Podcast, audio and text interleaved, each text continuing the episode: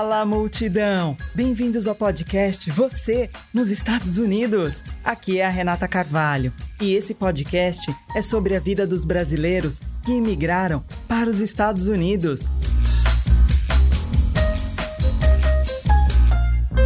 E a gente vai bater um papo, compartilhar histórias, experiências, ouvir diferentes pontos de vista com a contribuição de convidados que residem em diversas regiões deste país.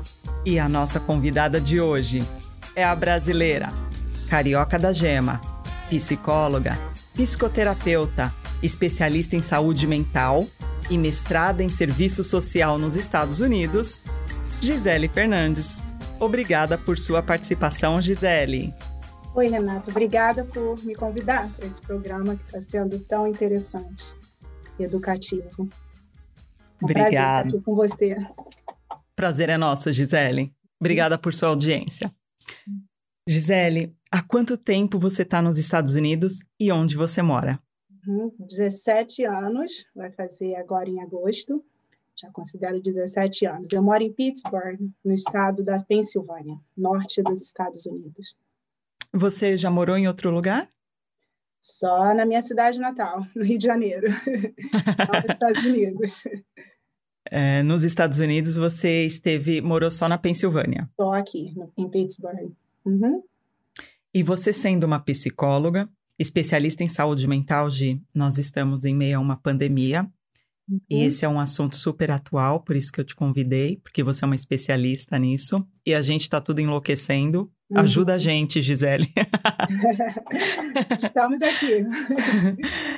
Gisele, além da pandemia, nós uhum. temos a condição de sermos uma, imigrantes.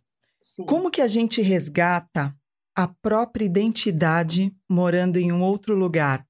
Porque são novos sabores, nova comida, uhum. é, novo idioma, nova cultura, como que a gente mantém o equilíbrio de ter a própria identidade com essa mudança tão grande?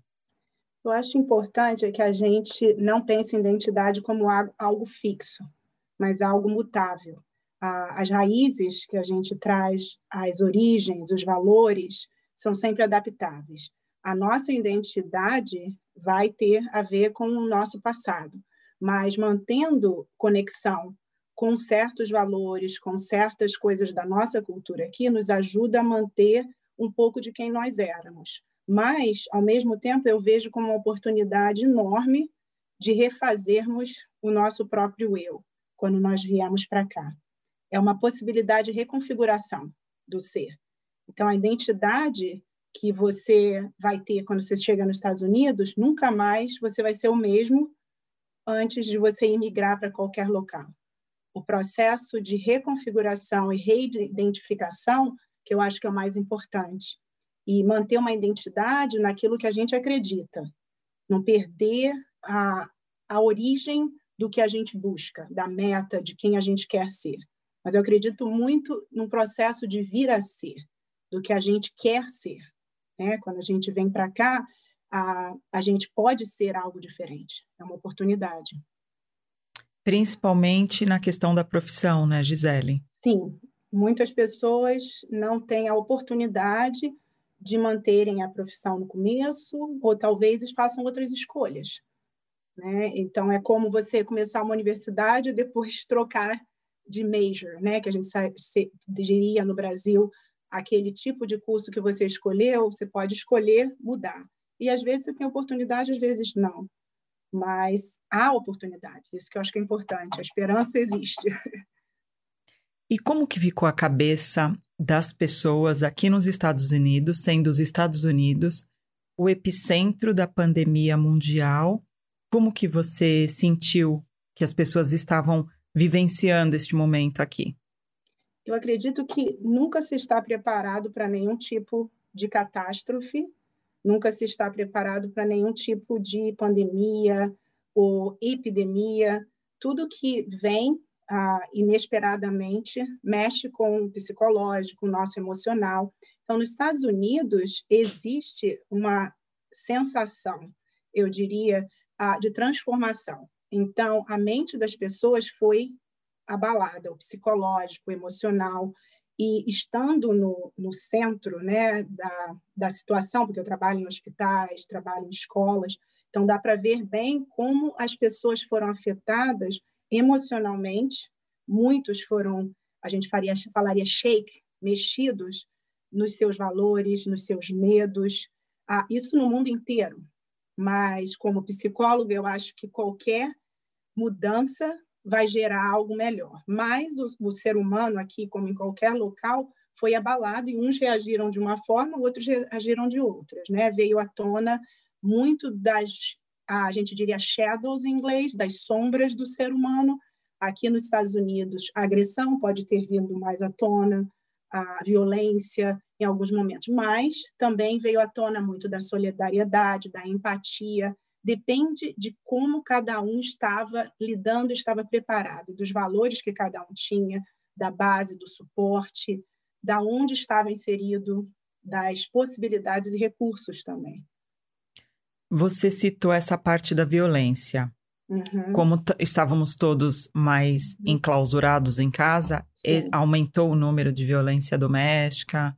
Com certeza. Ah, isso é dado ah, dado demográfico, né? São os dados que a gente pode coletar pelo Departamento de Saúde, ah, pelas áreas de saúde mental. Com certeza vão vir mais pesquisas nesse campo, mas lidando diretamente, porque eu trabalho na linha de frente, né, na parte de terapia, mais na terapia do que na pesquisa, a gente, tanto pela parte comunitária, né, pela Coesa, que eu trabalho, a Organização dos Brasileiros, como na parte profissional, eu vi muito mais a violência doméstica a, frente a frente e os números crescendo. Quando você está enclausurado num local arquitetonicamente ou emocionalmente, há uma chance de reações mais intensas virem à tona. Então, você tem menos recursos e menos saídas, né? Então, os escapes, as fugas do ser humano foram restringidas. E quem estava na frente do outro ser humano, seja a criança, seja o marido, seja a mulher, passou a ser muito mais o seu espelho. E também as raivas, os sentimentos anteriores, as frustrações passaram a ser mais projetadas no outro. Então, a violência com certeza aumentou, as shelters, muitas não estavam abertas, as pessoas foram colocadas em hotéis. Ah, com certeza, os departamentos de polícia podem indicar, os números cresceram, os hospitais receberam muito mais crianças machucadas, pessoas ah, agredidas. Com certeza termos de violência física e sexual também, não só física. Gisele, é, e como que a gente identifica se a gente está passando por uma onda de tristeza uhum. ou de uma início de uma depressão? Como que isso é sinalizado? Há uma diferença entre o que a gente chama de sentimentos, né, e de emoções que vêm à tona devido a um contexto. Vamos dizer que você passa por um fato, um contexto, a uma perda de algo, de alguém na sua família. É normal que a gente sinta aquela tristeza, o luto, ou momentos quando a gente fica frustrado. O que define a depressão, segundo o Código Internacional de Doenças, né, o diagnóstico é feito baseado numa constância e numa repetição de sintomas e sinais. Então, vamos dizer que você passe três meses se sentindo down, sentindo, eles falam aqui, blue, para baixo, sem vontade de fazer muitas coisas, e aquilo continua se repetindo, a gente precisa distinguir, primeiro, se é um transtorno de adaptação, vamos dizer, no caso do imigrante, ele está num país diferente, tudo é diferente, então ele está homesick, ele está sentindo falta dos seus parentes, das suas ligações, do que se tinha. Então, pode ser um período de adaptação que também pode ser diagnosticado com adaptação com sintomas depressivos. A depressão, para ser categorizada, ela precisa ter outros sintomas e constância. Vamos dizer que a pessoa começa a ter pensamentos suicidas, ela quer se machucar, ela quer não quer estar no mundo. Isso também pode ser parte do, da adaptação.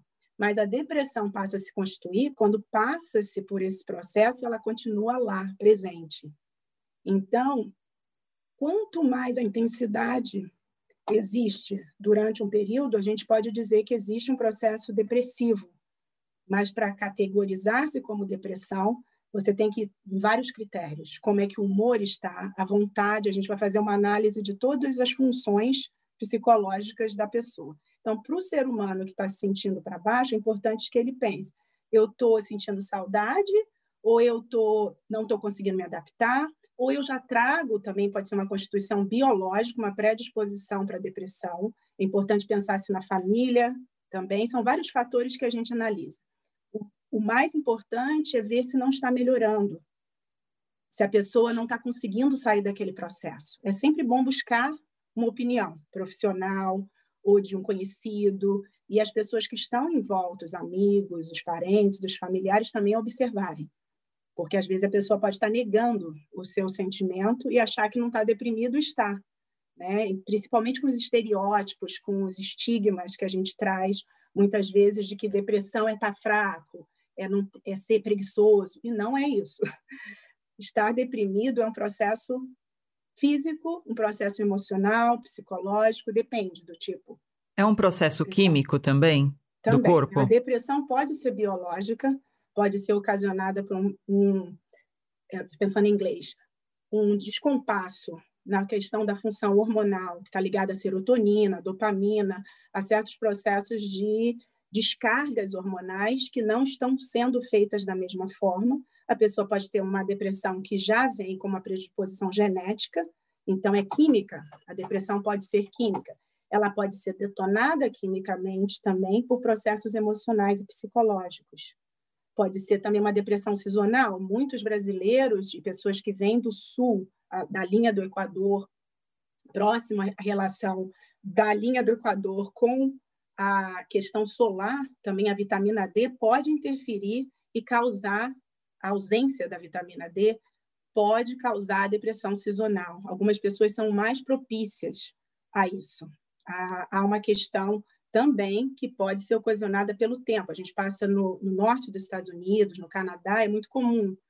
Começa o inverno, começa o que eu chamaria o inverno no outono daqui, então a luz solar diminui o humor das pessoas podem diminuir.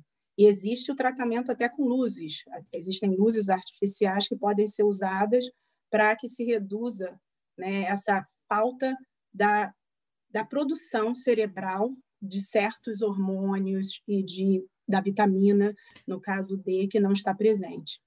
E você veio do Rio de Janeiro, Gisele? Um uhum. lugar assim quente, uhum. você está há 17, 16 ou 17? 17.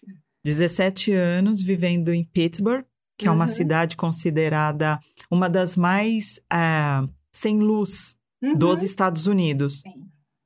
Isso afetou você como sendo brasileira, carioca? Com certeza. Uh, eu estava acostumada a morar perto da praia, ir para. A gente está exposto ao sol o tempo inteiro. Então, pensando na experiência própria e de outras pessoas que eu conheço, é, eu senti muito a diferença da falta do calor, não só o calor do sol, o calor humano, a afetividade, a, e tudo isso contribuiu para um processo, com certeza, eu chamaria de adjustment, de adaptação, com alguns sintomas, às vezes, depressivos, né? Quando a gente está homesick, eu, como eu falei antes. Eu senti bastante a falta, não só do afeto da família, das pessoas que estavam a, lá no Brasil e que continuam, mas com certeza o clima, o oceano, a questão da sensação, a parte sensorial é muito importante também. A parte do afeto, o carioca ele beija no rosto, ele abraça o brasileiro em geral. Então, o contato físico muda. E isso também é provado cientificamente que o toque, o abraço, o afeto ajuda no processo de, de equilíbrio das nossas emoções. Com certeza foi um processo grande de adaptação. Eu sonhava com o mar no começo, eu, eu sentia muito a necessidade de ver mais o sol. Então, uma, uma questão de você não poder ter aquela sensação corporal é muito difícil. Né? Então, mentalmente, o que eu trabalhava era conseguir pensar e imaginar o que a gente chama na terapia a imagery, né? a imaginação, ela é capaz de nos ajudar né, assistir filmes ou pensar em coisas relacionadas ao nosso background, ao nosso passado, à nossa origem. Foi inclusive diagnosticado, Gisele, que o pensamento positivo ele tem influência até na nossa parte química cerebral, não é isso? Sim. Você, como você no... falou, pensar positivo. Aqui nos Estados Unidos, um dos tipos de terapia é a terapia comportamental cognitiva. E o que muito é trabalhado nesse tipo de terapia é o controle do corpo pela mente. E o pensamento positivo é um tipo de técnica, de estratégia para se evitar depressão, ansiedade. Então, é preciso que a gente utilize, a gente fala inserção de pensamentos positivos para nulificação dos pensamentos negativos. Isso é uma técnica, na verdade, da terapia. Não é nada místico, é algo que é utilizado, cientificamente provado, que quanto mais pensamentos positivos a gente traz para a nossa mente, mais o nosso cérebro se reconfigura, especialmente na infância, na adolescência. Se você tra eu trabalho com adolescentes, crianças, jovens, quanto mais você trabalha, esse sistema tem uma chance do nosso cérebro mielinizar e criar, a gente chama pathways, caminhos, para que a gente continue pensando naquele padrão. Que a gente cria padrões de comportamento muitas vezes negativos e pensamentos negativos que estão enraizados no nosso passado ou nas nossas crenças. Então, pensamento positivo não é nada misticamente é, falado. Não é bruxaria. Sentido, cientificamente. Oi, é, eu acredito. Isso. Eu Exatamente. acredito. Gisele, por que, que os jovens estão cada vez mais é, depressivos ou uhum. tristes? Você acha que a tecnologia tem influenciado esses jovens a estarem desse, dessa forma? Por quê? Como, por exemplo, hoje nós temos a internet, uhum. as redes sociais, Sim. que abrem, que abriu é, a, a aquele leque de, de ostentação, uhum. da gente olhar a grama do outro. Sim. Né? então, tem, ah, principalmente dos artistas, e a gente sabe uhum. que os uhum. jovens têm muita referência com os artistas. Sim. Então, o que antes não era, não era publicado, uhum. né? Sim. Hoje está sendo. Então, aí quando vem aquela comparação, eu acho que. Com certeza, Renata. Uma, uma das. Uh dificuldades atuais, né? A gente que trabalha a, com a psicologia, a gente sabe que a mídia, a área da mídia, a parte social da social media, ela pode ser útil para que se possa fazer tratamentos, como eu, eu já falei para você antes, e a gente trabalha com telehealth, mas, ao mesmo tempo, o ser humano, ainda na fase de desenvolvimento adolescente, jovem, ele se espelha muito, ele se projeta para criar uma identidade baseado no que ele vê. Então, antigamente você via seus colegas da escola, você poderia se comparar. Atualmente, a globalização pela mídia, o ser ainda em desenvolvimento, ele está criando uma, uma identidade, uma diferenciação. Então, ele ainda é frágil a não se achar naquele padrão, muitas vezes e querer competir. Era diferente quando você olhava a televisão e sabia aquele é o artista, aquele né, a pessoa famosa, o meu ídolo. Agora, o ídolo pode ser o colega da escola que é mais popular, que tem ah, 30 mil likes no Instagram. Então, a comparação passou a ser constante. E também o processo de bullying, cyberbullying, é muito maior. Vamos dizer que antigamente na escola a criança estava sofrendo bullying. Agora ela está sofrendo bullying na escola, em casa, na banheiro, internet. Na internet, aonde quer que ela esteja. Está muito cruel, né, Gisele? Muito cruel. E as leis, né, no, no caso, ainda estão sendo desenvolvidas para se evitar esse processo de bullying, de harassment, de assédio, de jovens com jovens ou de adultos também. Então, não é só o olhar e se comparar, mas também o sofrer né, aquela, o teasing, que a gente chama o bullying, a instigação a, do outro, das dificuldades do outro. Muitas pessoas perversas vão usar social media, vão usar o Instagram, o Snapchat, para se autoafirmar e muitas vezes tentar destruir o outro. E na mente jovem, imagina o impacto, porque eles são muito mais influenciáveis, eles são mais frágeis a certas a certos inputs, a certas palavras, né? Então, é complicado, porque se você não tem ainda uma orientação e os pais não conseguem cobrir 24 horas por dia, né, a questão da social media. E também as crianças estão muito, muitas vezes, entregues aos seus tablets, aos laptops, ao seu telefone. A vida moderna, a intensidade do trabalho, muitas vezes faz a internet, a social media, passar a ser uma babysitter para, para aquelas crianças. Então, elas estão se formando, formando uma identidade baseada também no que elas estão vendo, ouvindo e se comunicando, muitas vezes pelos jogos também. Aqui nos Estados Unidos teve uma época, alguns anos atrás, que a questão da baleia azul, né, que ocorreu a blue whale, muitas crianças se matando, cometendo suicídio por indução de pessoas perversas que criaram esse programa. Então, a indução ao suicídio muitas vezes acontece pela internet. Como identificar nas crianças. É, peraí, peraí, gente. Aham. Uhum. Uhum.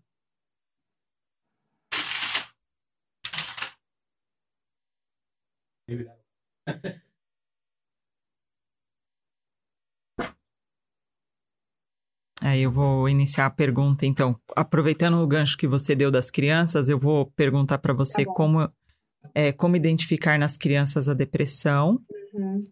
Aí, quando você terminar, eu vou fazer uma, um merchanzinho aqui de, do site do patrão de, de doação. Tá, tá Gi? É, Gisele, como identificar nas crianças uhum. a depressão? É difícil? Passa às vezes despercebido, porque muitas vezes os pais podem pensar em um problema do comportamento, a criança está fazendo birra. Sempre é importante observar as mudanças no comportamento, sim, e no humor da criança. Vamos dizer, muitas vezes as meninas podem ficar mais isoladas, tristes e para baixo, que é um comportamento geralmente que acontece mais com o sexo feminino, a criança menina. Os meninos, eu vejo muito nas, nas escolas, às vezes, a agressão, a raiva. Não quer dizer que também meninas mostrem isso. Podem ser sinais de depressão, a violência, a irritabilidade. A criança não quer comer muito, ela quer ficar no quarto, ela não quer falar com os amiguinhos. Ah, um dos, dos sinais, talvez, para suicídio, às vezes ela não quer fazer mais nada, ela não quer ah, comprar roupa, ela não tem metas para o futuro ela começa a desgostar das coisas. O filho do imigrante é importante que a gente preste atenção, porque ele está passando pela mesma adaptação que o adulto, e muitas vezes mais difícil até, porque ele precisava né, de um núcleo para poder existir, porque a criança ainda não tem o seu ego definido. Então, quando ela começa a se inserir numa nova sociedade, ela talvez não tenha aqueles avós ou tios, outras pessoas que eram recursos para ela, que não eram só os pais. Então, é importante que o pai, a mãe, os parentes, né, quem está cuidando de uma criança ou um adolescente, observe essas mudanças. A irritabilidade, o apetite, o sono, o isolamento, a oposição a certas situações, não querer fazer coisas que gostava. É muito comum, durante o processo de imigração, essa adaptação, esse período de adaptação. Mas a depressão pode existir mesmo não num processo de adaptação. Pode ser uma questão orgânica também, quando os hormônios estão variando na adolescência, a, quando a menina está tendo os primeiros períodos menstruais. Então, existe também a depressão que faz parte do desenvolvimento de qualquer jovem, de qualquer indivíduo jovem ou adolescente. E as transições também, as separações, né? a ansiedade de separação pode existir, porque a criança deixou o seu país, e começar a sentir mais essa falta e se tornar uma depressão. Então, é, a atenção é muito importante para certas mudanças. Gisele, e para os pais identificarem isso, é importante também buscar uma ajuda profissional, porque muitas vezes os pais eles não conseguem ajudar né, os filhos, porque não tem a orientação adequada, né? Exatamente. É, as crianças podem estar inseridas no meio escolar que existe a, voltado para o tratamento da saúde mental também. Uma forma dos pais buscarem ajuda é nas escolas, com os counselors, né, com os assistentes sociais, com os profissionais da saúde que estão na escola. Outra forma, a comunidade, por exemplo, aqui em Pittsburgh, a gente tem um programa chamado Saúde para as crianças, saúde para os ninhos, que é totalmente gratuito, pela, promovido pelo Dr. Diego Chaves na cidade há vários anos. Eles podem buscar ajudas, ajuda dos médicos, dos profissionais, gratuitamente para aqueles que não têm plano de saúde. As crianças que nascem aqui, elas têm direito a ter o plano de saúde, elas podem buscar um terapeuta, um psiquiatra, um médico de família. Então, a ajuda pode ser, muitas vezes, por um profissional como um terapeuta, um psicólogo, um psiquiatra. O importante é a gente vencer os nossos preconceitos da saúde mental, da doença mental, que na verdade é um transtorno, não é? Eu não vejo muito como uma doença, como um transtorno. E a saúde mental vai melhorar com certeza quando você recebe opiniões que são profissionais. Se, sua, se seu filho tivesse um problema cardíaco, com certeza as pessoas correriam para o cardiologista. Mas muitas vezes as pessoas acham, ah, vamos curar pela religião, vamos curar pela família, isso vai passar. Nem sempre. A criança precisa ser ouvida, ela precisa de espaço para poder falar, comunicar, e às vezes um espaço, um espaço neutro, que não, não é o espaço familiar. É importante se ouvir, sim, em casa, o pai, a mãe, para entender seu filho, mas o profissional vai saber as técnicas, a gente pode auxiliar a família e a criança nesse processo de busca da saúde mental, do well-being, do bem-estar da criança. É muito importante que os pais não tenham esse preconceito, porque é um tratamento como qualquer outro na linha da saúde. E muito importante, sem a saúde mental, sem a estabilidade emocional, nenhuma criança vai conseguir suceder na escola, no meio social. Então, que a gente possa estar bem atento a isso é muito importante, Renata. Essas informações que você está passando, Gisele, é tão importante, porque uhum. muita gente tem esse preconceito, né? É, a então, gente assim... tem é, também uma dica, a gente tem um website da Coesa, da Coesa Brasília Association, tem uma lista de profissionais do Diretório da Saúde, tem profissionais que falam português, falam espanhol, que podem auxiliar alguns pais que não falam, às vezes, o inglês, que muitas vezes as pessoas têm vergonha né, de buscar. Temos intérpretes, voluntários, pessoas na comunidade também que podem auxiliar. O importante é as pessoas se conectarem e buscarem os recursos, né, seja pela internet, os websites, o Brasileiros em Pittsburgh, no Facebook, é buscar os recursos. Né? A, Coesa criou esse diretório da saúde justamente para que as pessoas tenham esse acesso. Né? Então, mandar um e-mail, buscar ajuda é muito importante. Às vezes, conhecidos que já têm seus filhos na terapia ou recebem ajuda, pessoas que estão aqui há mais tempo, a gente está aqui para ajudar. A Coesa tem um website? Ela tem um Sim. canal de. A gente tem o coesa, né, brasil.org, que é o nosso website da Associação dos Brasileiros em Pittsburgh, e lá as pessoas podem encontrar dicas né, para educação, para saúde, para o um entrosamento social, nesse momento, a gente está tentando ver o que a gente pode fazer online.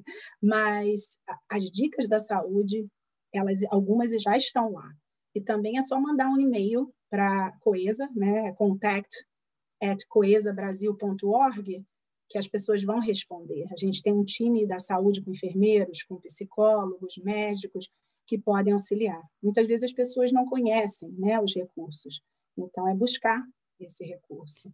Eu conheço a Coesa, é uma, é uma entidade muito séria, muito organizada. Eu fiz parte do corpo de comunicação como uma jornalista voluntária quando eu cheguei aqui, para também fazer essa minha saúde mental para me uhum. manter ocupada até eu ficar no processo né, de documentação. Eu não, eu não podia trabalhar uhum. um trabalho formal e eu só podia ser voluntária e você me fez o convite abriu essa porta aí para eu também alimentar a minha cabeça, produzir.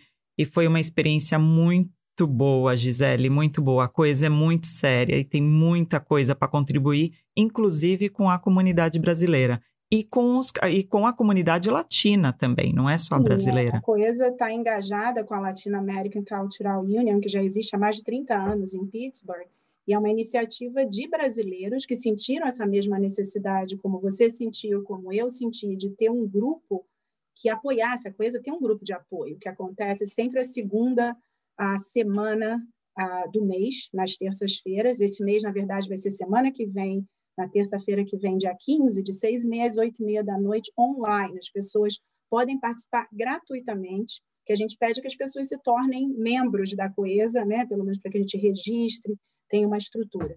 Mas é um grupo confidencial, você já participou, né, Renata? Então. É muito sério se encontra um apoio profissional de terapeutas, de enfermeiros, é tudo muito bem organizado, estruturado com profissionais para darem apoio ao imigrante, ao brasileiro, ao latino, a quem está chegando na cidade quem já está aqui também. Né? A gente tem também, a gente chamaria service coordinators, pessoas nas localidades em Pittsburgh, nos distritos, que estão como pontos de referência.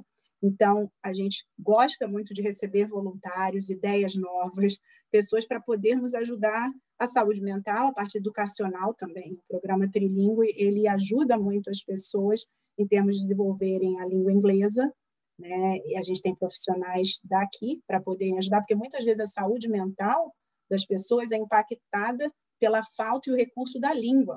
É, verdade. se comunicar. Então, poder fazer um curso de ESL por um preço acessível, às vezes com bolsa de estudo, já é uma ajuda para que a gente possa se comunicar, buscar os recursos. E também o português, que muitas vezes as crianças perdem né, a sua linguagem da língua mãe. As crianças que nasceram aqui, né? Aqui, as crianças que vieram também do Brasil, elas começam a não querer falar mais o português. Alguns pais registram seus filhos no curso de português justamente com essa vontade que seus filhos tenham é, uma, é um prêmio, né? Você ter uma outra língua num país como os Estados Unidos, você é muito valorizado por falar outras línguas. Eu tenho um enteado que está indo morar na Europa porque ele fala várias línguas. Então, a gente não não pode desprezar, seja a nossa língua de origem ou a língua inglesa que aqui é necessária. E o espanhol também está no trilingue. Então, as pessoas eh, podem buscar esse recurso né, pela Coesa ou por outras organizações e profissionais que existem na cidade. É um trabalho lindo. A gente está num papo tão bacana, gente, para a gente continuar trazendo convidados, é. mais informação, é, conhecimento, mais dicas para vocês que estão em casa, como que é a vivência aqui nos Estados Unidos. A gente pede aí a contribuição de vocês para o nosso programa, com doações, se vocês puderem. É, o link do Patron, que é uma ferramenta, uma plataforma, está aqui embaixo na descrição do vídeo. Então, se vocês puderem e quiserem contribuir com o canal, o link está aqui embaixo, tá bom? Obrigada, gente. É, Gisele, como que é o uhum. tratamento mental da saúde mental nos Estados Unidos comparado com o tratamento da saúde mental que nós temos no Brasil? Gente tem que pensar que são duas culturas diferentes, né? Então, a saúde mental aqui nos Estados Unidos é muito baseada na terapia behaviorista, comportamental. Então, ela é voltada para que as pessoas tenham um resultado muitas vezes rápido e muitas vezes não tão profundo. Claro que existem profissionais, eu me volto mais para o existencialismo, para a gestalt therapy, existem profissionais psicanalistas, mas no global a cognitivo-comportamental é a mais enfatizada, a, que é um, às vezes pode ser um processo curto, de focar em soluções.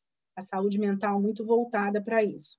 A medicalização existe, principalmente na nossa cidade de Pittsburgh, existem muitos hospitais. Então, a rede hospitalar, a farmacologia é muito influente. Ah, não que a gente tenha que ter preconceito com remédios, mas também a gente tem que ficar atento para não somente medicar e pensar numa mentalidade, vamos botar um band-aid na, na dor, no sofrimento. Né? Especialmente na saúde mental, é importante entender as origens, entender as causas. No Brasil, a gente tem uma cultura mais baseada na cultura europeia, que vem a, da psicanálise. A Argentina tem uma influência muito grande também no Brasil, o grupo psicanalista da Argentina e de outros países que foram influenciados pelos europeus a psicologia sistêmica no Brasil, que engloba a família, o sistema, a comunidade. Então, o que eu aprendi no Brasil é muito útil hoje em dia aqui nos Estados Unidos, porque existe uma falta de profissionais que conseguem trabalhar questões mais profundas do ser humano. Então, o existencialismo, algumas das universidades ensinam, raramente aqui nos Estados Unidos, a linha existencialista ou a linha psicanalítica, você tem que buscar formações à parte. Eu fiz várias especializações, formações desde o Brasil na linha da Gestalt, na linha da psicanálise, na Escola Nacional de Saúde Pública, para me especializar na área, e aqui eu busquei os institutos que podiam me dar esses recursos. Então, eu vejo muitos profissionais que ainda não estão preparados para lidar com situações mais profundas do ser humano e trabalhar as origens. Então, o sintoma ele pode se repetir quando a gente não, não ataca as causas. Então, os Estados Unidos, muitas vezes, pela cultura imediatista, né, da gente querer resolver as coisas, produ a produção né, do ser humano aqui é muito importante, as pessoas estão voltadas para o mercado de produção. Então, muitas vezes você vai no seu médico ah, de família, ele pode te dar um antidepressivo, mas e aí, como é que está o seu sentimento? Como é que está o seu relacionamento? No, no, Brasil, a gente geralmente vai pensar primeiro nas questões psicológicas e depois nas questões farmacológicas. Aqui, muitas vezes, a farmacologia, a indústria farmacêutica tem uma influência grande. Mas se a gente puder balancear os dois, o que eu tento fazer é trazer um pouco de cada lado e a gente integrar as duas coisas, a gente vai ter uma, uma saúde mental muito melhor existe uma tendência hoje em dia à busca de outros recursos. No, no hospital que eu estou trabalhando, eu estou dando treinamento da área existencialista para os profissionais que nunca tiveram. Então, o profissional que vem do Brasil com mais recursos, ele está aqui na frente dos outros. Né? Quando eu cheguei aqui, eu já pude trabalhar como a terapeuta, porque eu tinha uma formação, uma especialização, e, claro, o inglês era mais desenvolvido. Mas muitas vezes aqui eles se espelham em quem tem esse conhecimento, seja o europeu, o estrangeiro, o, o latino-americano, e eles valorizam isso, isso que é importante. Mas o tratamento, às vezes, está muito voltado a mostrar o desenvolvimento da saúde para os planos de saúde. Então, o plano de saúde, às uhum. vezes, controla um pouco esse tratamento, a gente tem que provar com metas, com escalas, que a gente tem que mostrar que o paciente melhorou para o plano de saúde, né, para as instituições. E isso a gente não tem da mesma forma no Brasil, já que a gente tem o SUS, a gente tem a saúde pública, a gente tem outros recursos que muitas vezes as pessoas não valorizam. E aqui a gente está na mão mais da questão da saúde privada. É e, e, nem sempre a gente consegue é, pedir um exame, mesmo tendo convênio, né, Gisele? Eu sinto Sim. essa dificuldade. Existe uma economia na questão de exames. Quando eu tive duas, eu tive duas uh, gestações, né? Então, no Brasil, as minhas amigas iam falar, vão fazer uma ultrassonografia cada um mês, dois meses. Aqui você faz uma nas seis semanas e talvez uma para ver o sexo e ver o desenvolvimento do neném. Duas no máximo. E não mais. Então, esse é um exemplo de como os exames não são tão usados. É, acessíveis. Não, não existe essa essa busca como brasileiro, ele vai fazer o exame de sangue em todo momento que ele vai para um exame físico por ano, aqui não necessariamente. Eles começam a se preocupar mais quando a pessoa faz 40 anos, quando ela atinge uma certa idade. Ah, claro, o exame para o sexo masculino ou feminino vai ser diferente. Até o preventivo né, é diferente. Hoje em dia, leva mais anos para se fazer né, o Papa Nicolau, certos exames e a busca por exames é bem diferente. A gente não tem, no Brasil, o médico vai usar esse recurso, né, os dados, ah, sejam da, do exame de sangue, qualquer tipo de ultrassonografia. Aqui o plano de saúde também vai controlar um pouco isso, porque é um gasto. Quanto mais exames, mais o plano de saúde vai pagar. Então, se a gente pensar nessa mentalidade capitalista e de produção, o médico também está preso e atrelado a essa cultura mas cabe a gente advocar e pedir por nossos direitos. Né? E para isso é importante que a gente esteja consciente do que é, do que é necessário né? para a nossa saúde física ou mental. É necessário que a gente preste atenção no que a gente precisa pedir e possa entender, conversar com outras pessoas que estão aqui, que já foram para médicos. É bem diferente do Brasil. Gisele, há 17 anos atrás, quando você chegou, uhum. você veio formada psicóloga já do Brasil. Você teve que fazer um, um novo, um novo exame para poder ser uma aqui, profissional aqui da, da, da, da, área da saúde mental? Como Sim, que funcionou? Eu, eu quis continuar como a terapeuta. Eu era terapeuta clínica no Brasil. Eu tinha minha clínica consultório privado. Eu também sou psicóloga escolar e trabalhei no hospital psiquiátrico. Aqui eu busquei o que é bom aqui no, no, na cidade, nos Estados Unidos, é que a gente tem um campo bem vasto da saúde mental. E existem vários tipos de profissionais da saúde. Tem o, o social worker, o clinical social worker. E eu, quando eu cheguei aqui, eu pude trabalhar, sim, com porque eu tinha um background de residência pela ENSP, né, pela Fiocruz, eu tinha certificados como professora de psicologia. Isso me ajudou muito a já começar no mercado como é, Service Coordinator, eu trabalhei no começo é, como uma coordenadora de serviços, eu trabalhei num programa que a gente chama Wrap Around, que você vai na casa das pessoas e atende. Mas assim, você conseguiu validar esses certificados você precisa, do... Você não precisa validar, você precisa traduzir os seus certificados e eu tinha um nível no Brasil que é considerado mestrado aqui.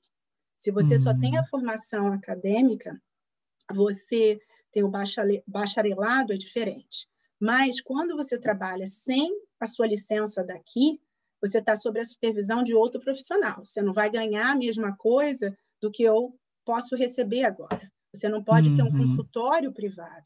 E essa era uma Entendo. das minhas metas. Então, o que eu fiz foi tentar galgar outro mestrado. Eu fui fazer um mestrado em serviço social, eu pesquisei bastante, eu apliquei para counseling e psychology, para aconselhamento psicológico, para psicologia da, da educação.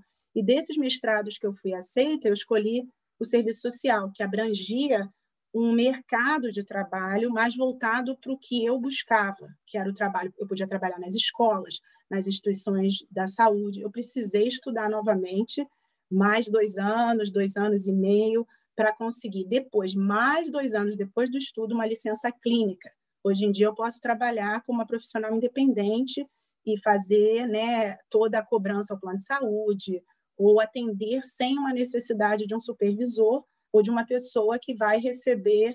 Né, o hospital, muitas vezes, recebe uma parte do que a gente ganha, mas eu tive que estudar bastante, Renata. Eu já, eu já tinha uma formação de inglês, também a nível quase de professora de inglês, então isso foi importante. Eu tive que fazer o TOEFL, tive que fazer o GRE, são várias provas que você faz e estudar e passar em todo aquele processo.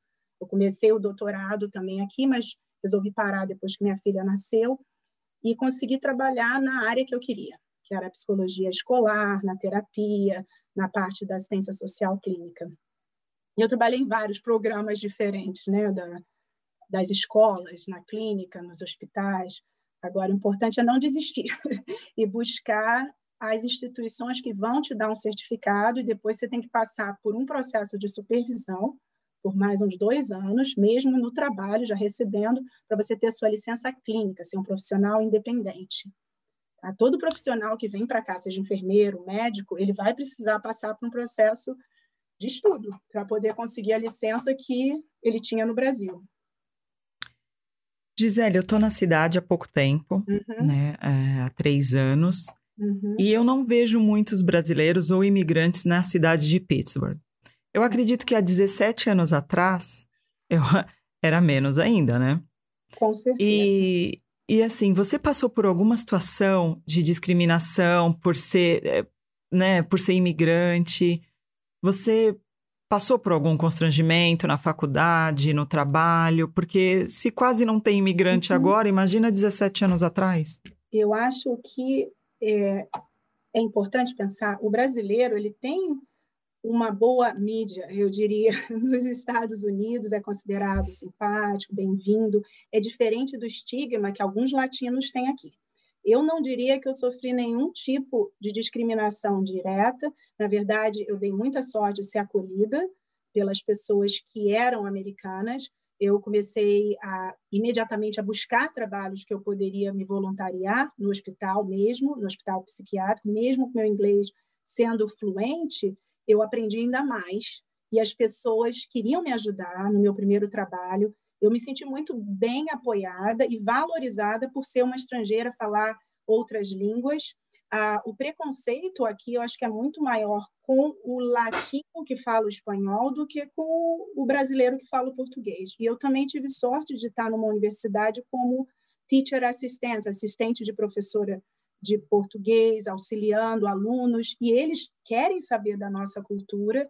O meu contato era com universitários, que eu morava perto da universidade, então a mentalidade é muito aberta na cidade de Pittsburgh por ter muitos imigrantes de vários países. Agora, se você se expande para o norte da Pensilvânia, você começa a sair para os subúrbios, para outros locais, a gente sabe que existe discriminação, ainda existe a concurso Existem pessoas que vão discriminar. Eu lembro de uma situação, eu indo com outra funcionária que era afro-americana, e a pessoa que, o cliente que eu estava indo visitar, ele não abriu a porta, não porque eu estava chegando lá, mas porque a minha colega de trabalho era negra daqui. Então, eu posso dizer que o preconceito aqui ainda é muito grande com o negro daqui. Agora, eu venho como mulher, né? Eles chamam colored person, né? Com a pele mais escura, e eu não vi isso. Na verdade, depende muito como você se insere e como você se vê também. Eu trazia uma bagagem né, profissional e minha identidade não estava vinculada somente à minha raça, à minha etnia, e mesmo que talvez alguém tenha tido pensamentos, eles foram muito politicamente corretos. E eu dei sorte com meus coworkers, com meus colegas de trabalho que queriam me ajudar, queriam me ensinar coisas da cultura. E na universidade eu estava no serviço social. Então, o serviço social por si próprio, ele já é aberto para o estrangeiro, para o diferente, ele está ali para dar poder à diferença né, e apoiar as minorias. Eu não acredito. A discriminação no Brasil, para mim, foi maior do que aqui, com certeza. Os brasileiros trazem, às vezes, mais discriminação do que o norte-americano, contra si próprio e contra o seu, ah, diria, conterrâneo.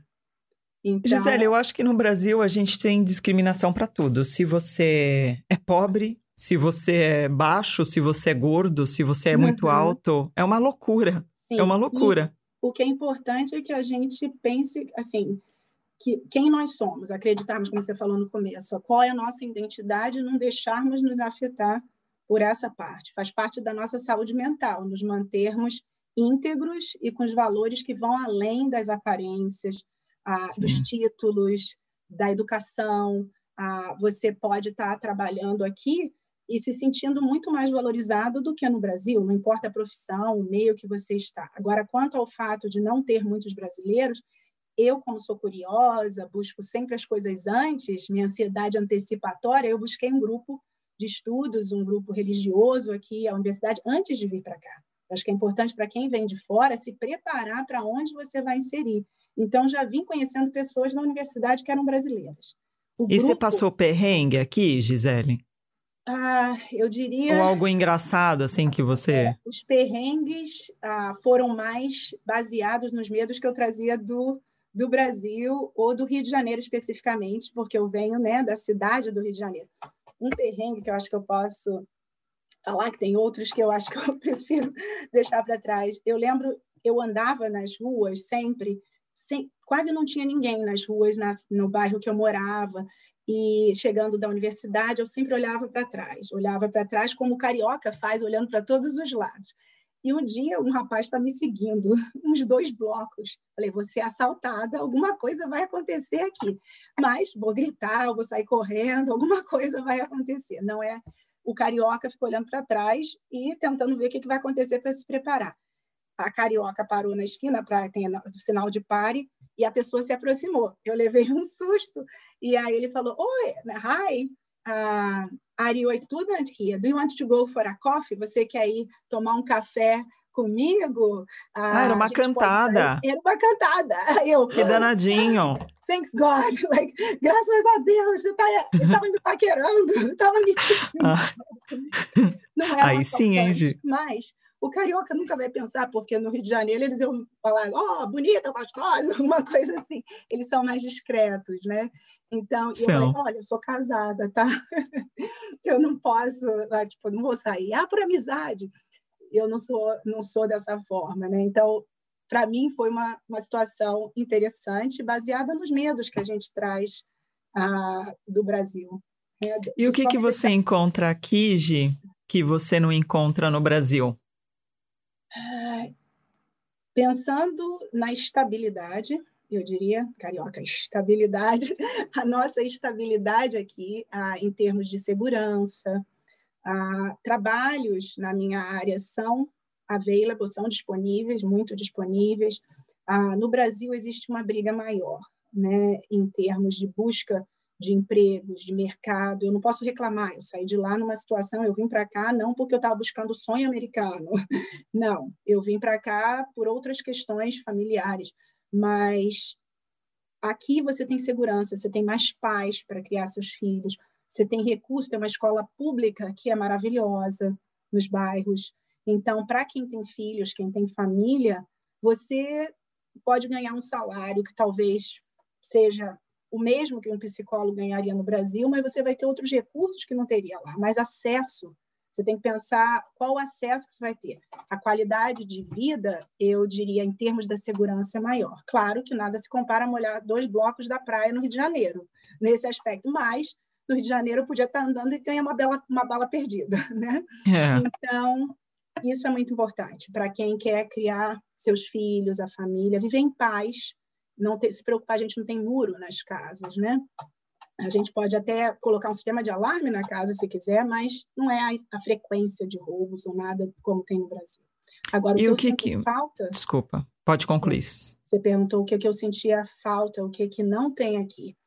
Com certeza não tem os abraços e beijos que a gente recebe dos familiares, das pessoas. A alimentação é diferente, a gente tem que... Hoje em dia, como a população de brasileiros triplicou quintuplicou. Então, existem lojinhas brasileiras, mercados, restaurantes. Então, a gente encontra. Eu não encontrava frutas como antes, né? A gente podia comer no Brasil. Eu gosto muito de vegetais, frutas, sucos, né? vitaminas. Eu tomava vitaminas e sucos o tempo inteiro no Rio de Janeiro. É muito comum para a gente, morando perto da praia, no calor. E aqui eu senti muito falta dessa alimentação. Tentei buscar o que tinha, que existia na época, para cozinhar da forma que eu me sentia confortável com a alimentação que eu estava acostumada. Então, a gente e vai quando falta você... do afeto da alimentação, eu diria. É, afeto e alimentação é fundamental, uhum. são fundamentais. E o que, que você encontra no Brasil que você não encontra aqui? Ah, eu acho que toda vez que eu vou para o Brasil, para o Rio de Janeiro, eu fico sempre admirada e feliz de ver o sorriso das pessoas. A gente está numa região do norte dos Estados Unidos, aqui né, em Pittsburgh, onde as pessoas são mais fechadas, mais racionais. Então, o sorriso do, do carioca, a alegria, a descontração, a, a beleza natural me faz falta. Eu nunca vou encontrar, desculpa, em nenhum lugar do mundo o pão de açúcar. eu nunca vou encontrar a beleza do Brasil, das praias do Nordeste, ou a beleza da nossa geografia. Não existe. Então, para mim, a geografia, a beleza, a personalidade do brasileiro, porque quando você vem para cá, como a gente falou no começo, as pessoas se adaptam. E o, a cultura nunca vai ser a mesma. Então, a falta da musicalidade, da convivência, do afeto, isso a gente não vai encontrar da mesma forma. Agora, a gente vai encontrar aqui outras coisas, como eu falei da estabilidade, algumas coisas que eu descobri que eu gosto, Danish, alguns pães que eles fazem aqui que são gostosos. Agora, nunca vou encontrar o suco de açaí como era no Brasil. o açaí na tigela. Hoje, qual que é a dica brazuca que você dá para quem gostaria de vir para uhum. morar? Nos Estados Unidos? Vir aqui, eu acho que uma coisa que é muito importante, se preparar antes de vir, a tentar descobrir o que você pode contar, os recursos que existem aqui, fazer uma preparação emocional para passar por uma transformação.